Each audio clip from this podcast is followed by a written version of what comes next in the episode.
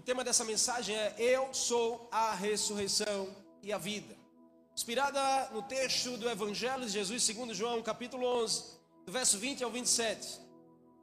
O que, que a gente precisa aprender e entender sobre ressurreição? Jesus ele se apresenta como a ressurreição. Mas é muito importante eu e você entendermos que ressurreição ou ressuscitar é um termo cuja origem vem da tradução da Bíblia no latim ressurreto, que significa se reerguer ou levantar-se. Então, ressuscitar é o mesmo que reviver. A ressurreição, queridos, é a restauração da vida a quem estava morto, ou alguma área que estava morta, simplesmente pelo poder de Deus agindo e atuando. Assim como Jesus ressuscitou, um dia todos nós, os salvos em Cristo, iremos ressuscitar e receberemos um corpo glorificado para viver a vida eterna. A ressurreição é a nossa grande esperança. Eu quero enfatizar isso ao teu coração, porque a razão de você ser cristão, a razão de você seguir a Cristo, a razão de você pertencer a uma igreja, a razão de você servir na igreja, a razão de você abdicar de algumas coisas, alguns prazeres da carne, a razão de você sacrificar algo, a razão de você investir na sua vida, simplesmente deve ser pela ressurreição do último dia. Que você vai ressuscitar com Cristo e vai viver eternamente com Ele. Essa esperança do evangelismo, essa esperança da mensagem bíblica, é que no final tudo dará certo. Amém? Jesus é a prova que a ressurreição dos mortos é real, irmãos. Romanos capítulo 8, verso 11, Paulo diz: O mesmo Espírito que ressuscitou Cristo, que habita em vós, diga assim, o Espírito Santo, está em mim, e é o mesmo que ressuscitou Cristo, ele também me ressuscitará no último dia. Então, assim como Jesus ressuscitou, um dia todos nós, salvos, também iremos ressuscitar e viveremos para sempre. Não com esse corpo, mas um corpo glorificado. Existe a ressurreição do físico, mas também existe a ressurreição espiritual. A Bíblia também fala sobre a ressurreição espiritual. Por quê? Por causa do pecado, todos nós estávamos mortos espiritualmente. Todos aqueles que não conhecem Cristo, nunca confessaram Jesus na sua vida, estão afastados de Deus. A Bíblia diz que estão mortos espiritualmente e separados de Deus. E quando uma pessoa se arrepende e crê em Jesus, então ela volta a ter vida. Efésios capítulo 2 é o texto mais clássico sobre isso fala sobre essa ressurreição espiritual, fala sobre um reviver espiritual de um ser humano que conhece Jesus, que tem intimidade com o Senhor e que entregou a sua vida ao Senhor. Então a palavra ressurreição ela aparece nas escrituras, porque Deus já sinalizava isso desde sempre. E eu não sei se você sabe, mas a Bíblia contém relatos detalhados de nove ressurreições. Diga assim, nove. Diga nove. Nove textos que mostram sobre ressurreição. Por que nove? Porque nove são os, os dons espirituais sobre a nossa vida. Então o Senhor tem uma ressurreição para cada área da nossa vida. O Senhor tem uma ressurreição para cada departamento da nossa vida, para cada situação da nossa vida, existe uma ressurreição. Ou seja, aquilo que um dia morreu, ele pode voltar a viver. Aquilo que um dia acabou, deixou de existir, em Jesus pode voltar a ser, pode voltar a existir. É por isso que a gente diz que em Jesus há um recomeço, há um reviver. E aqui na igreja a gente já pregou isso, que é um lugar de recomeçar a história, é um lugar de ressurreição, irmãos. Olha para essa pessoa que está ao seu lado, essa pessoa ressuscitou. Ela ressuscitou. Diga assim: seja bem-vinda ao novo tempo em Deus. Você ressuscitou. Se você ressuscitou, diga assim: se você ressuscitou é porque um dia você morreu, meu irmão. Amém? Mas você ressuscitou para uma novidade de vida. E olha, quando a gente vai olhar os textos da Bíblia, não sei se você conhece, mas eu quero só recitar e trazer à tua memória. Testemunhas oculares que presenciaram ressurreições. Primeiro delas, está lá Elias, ressuscita o filho da viúva. Lembra disso? 1 Reis, capítulo 17. Ele vai lá e ressuscita o filho da viúva. Segundo, Eliseu ressuscita o filho da Sulamita. Sobe no andar de cima e traz de volta aquele menino que tinha morrido. Segunda Reis, capítulo 4. Terceiro, o homem no, que é jogado no túmulo de Eliseu. Não sei se essa história é tão chocante. Que Eliseu ele tinha tantos milagres, irmãos. Que ele morreu, jogaram ele no túmulo, que era cavado, né? Jogaram lá Eliseu, jogaram areia em cima. Aí passaram o tempo, um homem morre. E aí essas pessoas vão lá, porque naquela época eles jogavam, até hoje, né? Existem túmulos que são um em cima do outro. Aí jogaram o homem no túmulo de Eliseu e não deu tempo de eles, porque a guerra estava existente ali. Os homens fugiram, deixaram o homem lá. Só porque ele tocou nos ossos de Eliseu, aquele homem voltou a viver. Uau! Está lá o texto. Você pode contemplar 2 Reis, capítulo 13, verso 20. O homem ressuscitou porque foi jogado no mesmo túmulo de Eliseu e ele tocou sobre os ossos de Eliseu e Deus trouxe de volta a vida daquele homem. Que unção tremenda. Amém? Assim será sobre a sua vida. Tem pessoas que vão só chegar perto de você e vão ressuscitar espiritualmente. O outro, o filho da viúva Naim. A Bíblia diz que Jesus ia entrando na cidade, ela ia saindo, levando o seu filho, o único filho no caixão. Jesus toca no caixão e diz: Levanta. E a criança volta a viver. Lucas capítulo 7. Ressurre. Ele passou pela ressurreição. Outro, a filha de Jairo, Lucas capítulo 8, verso 40. Jesus vai lá na casa, uma criança de 12 anos, e Jesus diz à menina Talita, come, levanta e anda. A menina ressuscitou. Outro texto, Pedro ressuscita uma mulher chamada Dorcas, que morreu na cidade, uma famosa mulher, morreu na cidade. Sabiam todos que Pedro estava na cidade, o pessoal vai em busca de Pedro, traz Pedro aonde a mulher estava morta na casa. Pedro vai lá, irmãos, e só encostar na mulher, a mulher levanta e volta a viver. Assim será sobre a sua vida também essa mesma unção, em nome de Jesus. Atos capítulo 9. O oitavo texto, Paulo ressuscita um jovem chamado Eutico, que está no andar de cima, recebendo uma pregação, ele cochila na janela, cai, morre. Paulo desce e respira sobre a vida do homem, o homem volta a viver, ressuscitou. E último texto, 1 Coríntios capítulo 15, Paulo relata sobre Cristo ressuscitou. E esse mesmo Espírito está em mim, você. Nós temos a unção do Senhor para trazer de volta vidas que estão mortas espiritualmente. E também fisicamente. Mas é, a gente vai orar por morto, enquanto a gente não orar, a gente não sabe se ele ressuscita. Mas a ressurreição é algo real, você crê? É Bíblia a ressurreição de Lázaro, que nós acabamos de ler aqui, é especialmente notável porque ele já estava morto por quatro dias. Eu esqueci até de citar esse texto, né, que está em Lucas capítulo, acabamos de ler aqui, Lucas capítulo 8, 11, desculpa. Jesus ressuscita, ressuscita Lázaro, também é um dos textos bíblicos que mostra a ressurreição. Mas é um dos mais enfáticos, por quê? Porque Lázaro estava morto há quatro dias já. E Jesus vai lá e realiza o milagre na frente de uma multidão de pessoas. Até mesmo os inimigos de Jesus não podiam negar as evidências e o poder de Deus em ressuscitar pessoas. Tanto que planejaram matar Jesus e Lázaro naquele tempo ali, porque viram que Jesus fez esse milagre. E o que, a gente deve e pode aprender com essa história? Que existe esperança de reviver. Quando Jesus diz eu sou a ressurreição, ele está dizendo existe esperança de reviver. Nem tudo está perdido, nem tudo está acabado, porque enquanto Jesus estiver presente, há a esperança de trazer de volta a vida, de trazer de volta aquilo que um dia morreu, de trazer de volta aquilo que um dia se foi. E a gente olhando para as palavras de Marta na direção de Jesus, a gente pode aprender algumas lições que a gente deve fazer. Amém? Você está comigo? Então a cena foi Jesus chegando na cidade. Marta e Maria eram irmãs de Lázaro, uma família muito amada por Jesus. E quando Lázaro está doente, que era um amigo de Jesus, um amigo íntimo, porque Jesus toda vez que estava na cidade, ele estava dentro da casa dessa família. Era uma família muito conhecida de Jesus, e Jesus conhecia demais os três.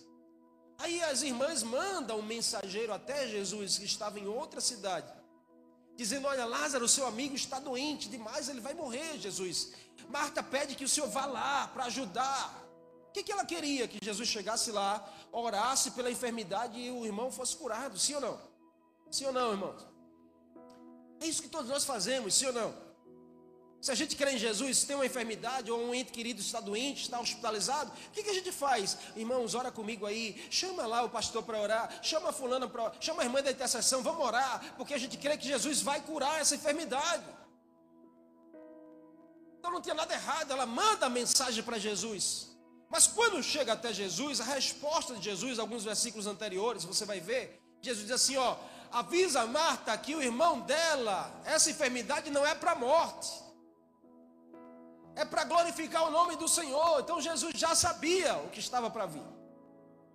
Porque ele não é pego de surpresa. Diga assim: Jesus, ele nunca é pego de surpresa. Ele sabe do ontem, ele sabe do hoje, ele sabe do amanhã. Ele tem todos os planos em suas mãos. É por isso que a gente sempre diz: o céu tem sempre razão diante das coisas que acontecem aqui na terra. Porque os céus nunca é pegam de surpresa, irmão.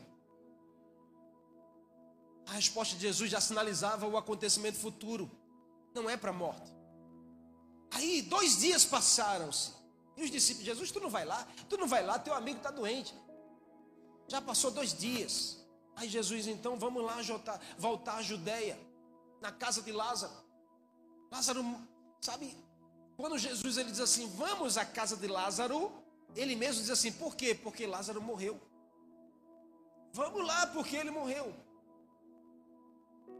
E aí, sabe o que, que ele diz, irmãos? Ele diz assim: ele morreu. Os discípulos dizem: como assim? E o senhor nem foi lá? Ele diz: ele morreu, mas eu muito me alegro por não estar lá, naquele momento. Por quê? Porque eles vão ver o poder de Deus ser glorificado. Sabe, esse nível de consciência eu e você precisamos, de entender que Deus está no controle de todas as coisas.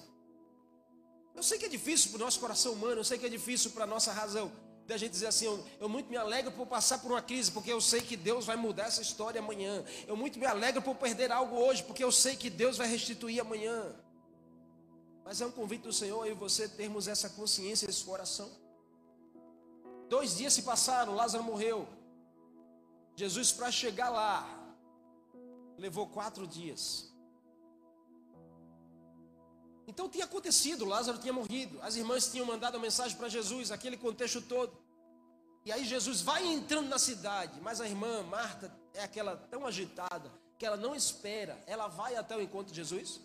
É aquela mesma Marta que estava na casa, quando aquela agitação toda, ela pede para Jesus, pedir para Maria também, mas Jesus diz: Não, deixa Marta, Maria escolheu a boa parte. Ela era aquela, aquela mulher agitada, ela vai até o encontro de Jesus.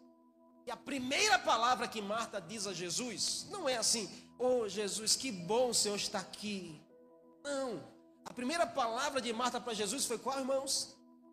Se o Senhor estivesse aqui. Verso 21. Se o Senhor estivesse aqui, meu irmão não teria morrido. Que qual é a lição que a gente precisa aprender aqui? Para nós crermos, vivermos e repartirmos ressurreição para as pessoas. É transforme a reclamação em oração. Marta reclamou, sim ou não? Sim ou não? Me ajuda aí. Verso 21 diz: ela olha para Jesus assim: se o Senhor tivesse aqui, meu irmão não tinha morrido. Ou seja, em outras palavras, a culpa é do Senhor. As primeiras palavras de Marta para Jesus foi uma reclamação: a culpa é sua, Jesus uma queixa, porque Jesus demorou aí ver o seu amigo, o irmão chamado Lázaro. O que, que elas contavam? Elas contavam que Jesus curasse a doença. Olha, irmãos, em nome de Jesus, sabe porque a gente tem uma, uma, às vezes a gente tem uma perspectiva limitada do que Jesus pode fazer e a gente quer que Jesus cure a doença, porque a gente coloca um limite, dizendo assim: se ele não curar essa doença, não tem mais jeito. Se ele não abrir essa porta, não tem mais jeito. Se ele não fizer esse milagre, não tem mais jeito, porque a gente coloca uma perspectiva pequena, olhando para um Deus que é tão grande, tão poderoso. Marta queria que Jesus chegasse quando o irmão estava doente, porque ela entendia que Jesus iria curar a doença. Ou seja, aos olhos de Marta seria a solução, seria Jesus curar a. Ou seja, fazer algo enquanto dá tempo. Quantos de nós não pensamos assim?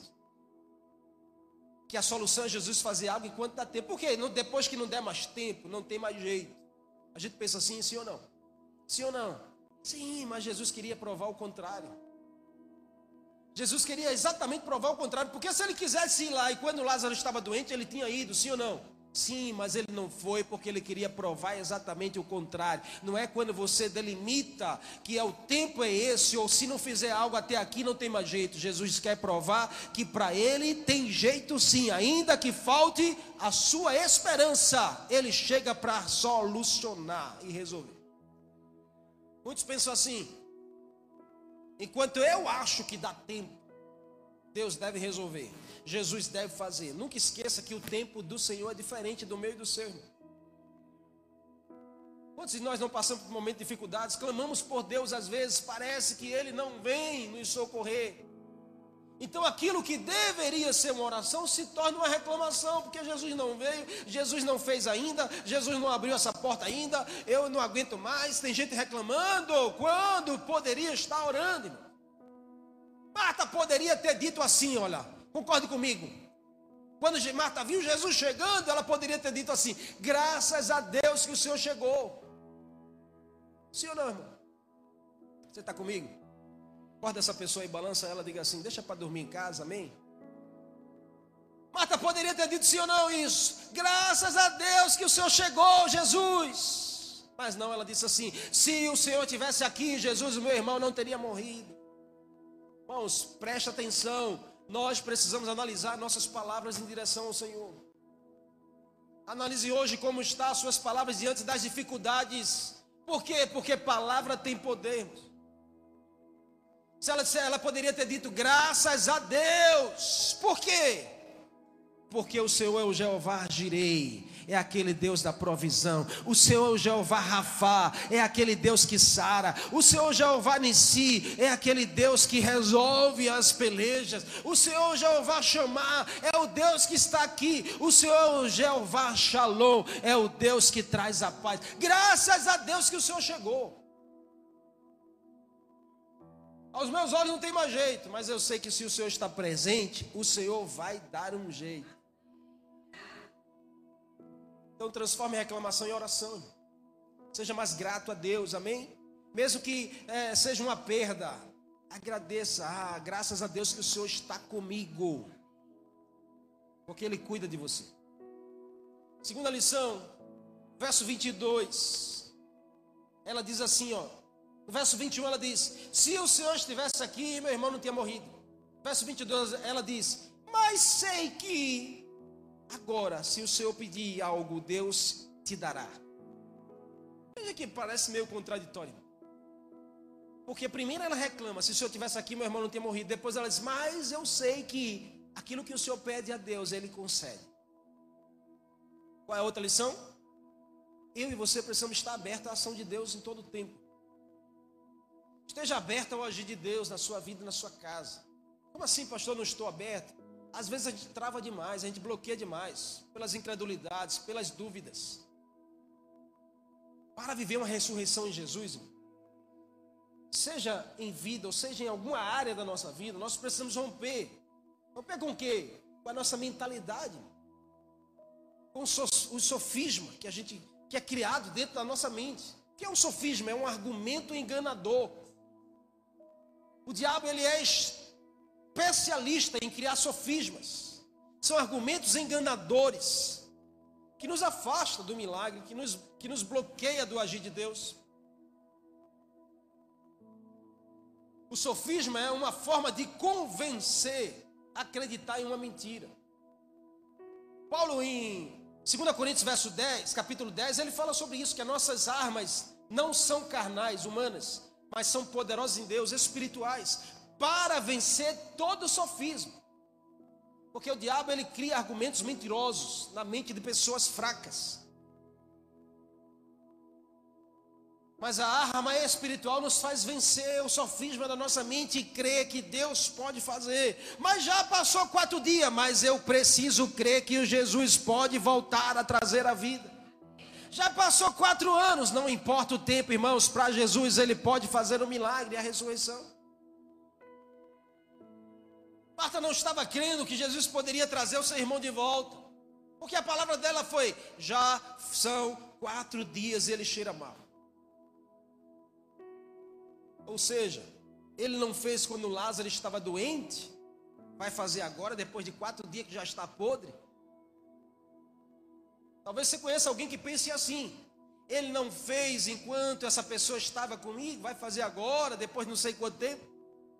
Ele não fez enquanto eu tinha esse emprego, vai fazer agora que eu não tenho mais. Ele não fez enquanto a loja estava funcionando, vai fazer agora, depois que eu fali. É, balança essa pessoa e diz assim: Olha, para o Senhor, o seu tempo é diferente do tempo dele, os seus planos são diferentes do plano dele.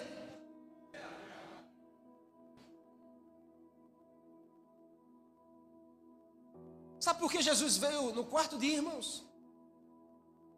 Alguém sabe por que Jesus chegou no quarto dia? Alguém sabe? Pode falar. Foi intencional. Porque naquele tempo existia uma cultura que os judeus ainda creem nisso. Que até o terceiro dia a alma daquele que morreu fica ali, perto dele. E até o terceiro dia, a alma pode voltar ao corpo e a pessoa pode voltar a ter vida. Depois que passar três dias, aí eles dizem assim: não tem mais jeito. não tem mais jeito. Mas para Jesus, tem jeito.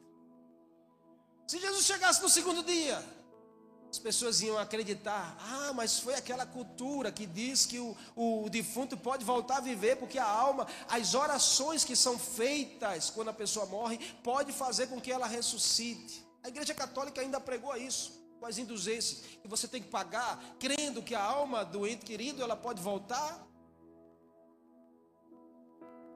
Por isso que Jesus diz assim: não, deixa passar. No quarto dia eu chego lá, para eles verem que é Deus que faz. Não misture milagre do Senhor com crença ou cultura. Porque o que Jesus faz, só Ele faz. Amém? Amém ou não? Esteja aberto ao agir de Deus. Quando Marta diz assim, mas mesmo assim eu acredito. Marta acaba deixando claro e aberto a existência do agir de Deus, da possibilidade de Deus fazer. Eu e você precisamos confiar mais no poder de Deus. Sabe, a gente precisa confiar mais no poder de Deus, confiar mais no agir do Senhor, confiar mais nos planos de Deus. Descansa teu coração e confia. Você está comigo? Terceira lição, no verso 24. Depois que Jesus diz assim: Eu sou Marta, a ressurreição. Porque Marta diz assim: Eu creio que meu irmão vai ressuscitar no último dia. Ela não estava crendo que ele poderia ressuscitar naquele dia. Ela disse assim: Eu creio na, na, no princípio que o Senhor ensinou que haverá uma ressurreição no último dia e meu irmão vai ressuscitar no último dia. Ah, irmãos. Quer uma lição para mim e para a sua vida, para a gente viver ressurreição em algumas áreas da nossa vida? Nós precisamos lutar contra o desânimo. Quando Marta diz assim, ó, eu creio que ele ressuscitará no último dia, ela estava dizendo, eu tenho um desânimo que isso vai acontecer agora. Eu sei que um dia vai acontecer, mas não agora. Esse pensamento, irmãos, desanimador, nos faz estar parado na vida. Que a gente diz assim, ah, vai acontecer um dia. Quem sabe um dia eu não tenha um bom Quem sabe um dia eu não tenho um bom casamento. Quem sabe um dia eu não tenho uma boa casa. Quem sabe um dia. Quantas pessoas não pensam assim? Só dizer, ei, ei meu irmão, cadê aquele teu projeto que você um dia falou? Aí você diz, ah, quem sabe um dia não aconteça. Amém? Você já falou isso assim alguma vez, em alguma área da sua vida? Isso demonstra desânimo. Marta disse: Eu sei que meu irmão vai ressuscitar no último dia. Mas quando Jesus chega lá, Jesus se anuncia como a ressurreição. Marta não compreendeu a afirmação de Jesus, porque ela estava pensando de forma escatológica, ela estava pensando na ressurreição escatológica do último dia, dos finais do tempo, do que iria acontecer da doutrina do fim dos tempos. Enquanto Jesus estava falando sobre o agora, Marta pensava sobre uma vida vindoura. Tem coisas que Jesus está falando com você para agora, e você está achando que vai acontecer daqui a, a não sei quanto tempo. Tem chamados de Jesus para você que é para agora, e você está dizendo, ah, mas um dia vai acontecer isso, um dia, quem sabe, eu não me torne um líder, um dia, em nome de Jesus, acabe com isso, meu irmão, se levante para o hoje, para o agora. Problema é que nem todos creem assim. Porque a gente prefere ficar no descanso. Quem sabe um dia eu não invista. Quem sabe um dia eu não penso fazer isso. Não, irmãos, em nome de Jesus é para agora. Você tem que dizer: é agora que eu tenho que fazer. É hoje que eu tenho que investir. É hoje que eu tenho que me tornar. É hoje que eu tenho que dizer um sim. Não é para amanhã, é para agora. Porque o amanhã eu e você não sabemos. Amém? Você precisa lutar contra o desânimo. A nossa fé precisa dizer assim: Deus agirá agora, hoje. E você precisamos de uma fé como essa. Ele é o Senhor. Mas está difícil, mas ele vai mudar. É hoje, é agora. Lute contra o desânimo, não desista. A vitória com Jesus é certa, irmão. Veja o que Paulo disse em 2 Coríntios capítulo 4. De todos os lados nós somos pressionados, mas não desanimados. Ficamos perplexos, mas não desesperados. Somos perseguidos, mas não abandonados. Abatidos, mas não destruídos. Embora exteriormente estejamos desgastados, desanimados, interiormente estamos sendo renovados dia após dia. Jesus renova você, amém? Em nome de Jesus. Vença o desânimo hoje. Se comprometa com isso, de você vencer o desânimo. Por último, aqui a lição que a gente aprende. Mantenha-se firme. No verso 27, ela então respondeu: Sim, Senhor, eu tenho crido que tu és o Cristo, filho de Deus vivo, que deveria vir ao mundo. A quarta e última palavra de Marta foi impressionante ela começa a demonstrar essa fé que Jesus queria que ela tivesse. Enxergando acima dos problemas. É o que você precisamos. Enxergar acima dos problemas. Enxergar com o olhar de Deus sobre a circunstância. Jesus tinha declarado: Eu sou a ressurreição e a vida. Aquele que crê em mim, ainda que morra, viverá. E quem vive e crê em mim não morrerá eternamente. Você crê nisso, Marta? Ela disse: Sim, Senhor, eu creio que o Senhor é aquele que via, há de vir, aquele que é, aquele que é filho de Deus e deveria vir ao mundo. Eu creio nisso. Essa confissão que Jesus espera de mim de você. Amém? Você está comigo? Mantenha-se firme na confissão do Senhor. Mantenha-se firme no poder de Jesus sobre a sua vida e a sua casa. Mantenha-se firme naquilo que Jesus um dia falou para você. Sabe, Jesus desejava ensinar que era preciso crer na vitória apesar da luta.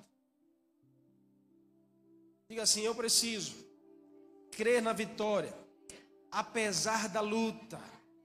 Isso é se manter firme diante das instabilidades da vida diante dos dias maus, diante das dificuldades, eu e você precisamos nos manter firmes. Mantenha sua fé firme. Seja constante em fazer aquilo que você precisa e sabe que deve fazer. Sabe, o poder de Deus, o dom do Senhor, não é para simplesmente o final da história, mas é para hoje, é para agora. É para agora que Jesus quer ressuscitar a sua vida. É para agora que Jesus quer ressuscitar essa área da sua vida. É para agora que Jesus quer ressuscitar, sabe, esse casamento, esse relacionamento na sua casa. É para agora. Você precisa se manter firme nessa esperança. Amém? Não largue, não abandone o barco. Acredite, se Jesus chegou, a solução chegou com ele também na sua vida. O texto termina dizendo que Jesus pede para ser levado aonde Lázaro estava. Quando chega lá, Jesus chora. Sabe por que Jesus chora, irmãos? Jesus chora pela incredulidade das pessoas. Ele não chora porque ah, Jesus chorou porque se entristeceu. Não, se ele já sabia que Lázaro ia ressuscitar. Ele chora porque todos estavam descrentes da ressurreição. Todos estavam descrentes daquilo que ele poderia fazer. Então, todas as vezes que eu e você, irmãos, deixamos de crer naquilo que Jesus pode fazer na nossa vida, na nossa casa, a gente pode estar fazendo Jesus chorar. Jesus chega e diz assim: ó, tirem a pedra. E Marta diz: Mas Senhor, já faz quatro dias, ele já cheira mal. Jesus diz: Para mim, não importa, tira a pedra, e o resto quem faz sou eu. Ele poderia ter tirado a pedra, sim ou não? Ele poderia ter dado um comando dizendo: pedra, sai daí agora, e ela sairia sozinha. Mas Jesus disse assim: ó, quem tem que tirar a pedra são vocês que colocaram a pedra.